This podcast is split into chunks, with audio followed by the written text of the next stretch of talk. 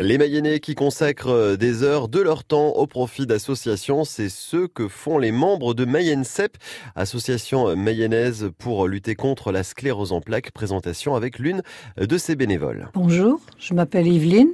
Je suis dans une association pour aider des personnes en difficulté médicale. Depuis combien de temps, Yveline Depuis 18 mois. Alors une bonne année et demie. Une bonne année. Euh, il faut savoir qu'avant, il n'y avait personne. Et quand euh, on nous annonce, pour cette maladie, on nous annonce ce diagnostic, hmm.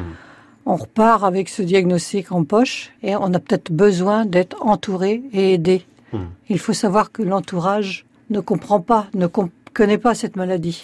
Il y a des symptômes qui sont pas visibles, c'est hmm. sûr. Entre autres, cette, une fatigue, une très grande fatigue.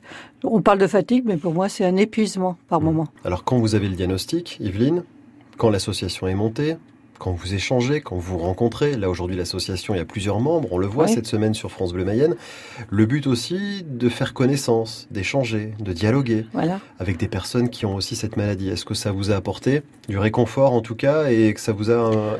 Pour moi non, parce que je suis quand même... Euh, cette maladie-là, je l'ai depuis de nombreuses années. Mhm. J'ai toujours vécu seule. J'ai eu tendance à m'isoler parce que justement, euh, il, y a les, il y a deux deux catégories, les bien mm. portants et les, et les personnes qui ont cette maladie. Et on est quand même, on se comprend mieux parce que les symptômes, chaque cas évolue de façon différente. Mais les symptômes, euh, ma foi, on les retrouve tous plus ou moins. Et qu'est-ce qui fait qu'au sein de l'association, forcément, des gens euh, se rencontrent, des gens restent dans l'association au fur et à mesure du temps? Parce qu'ils éprouvent un certain équilibre.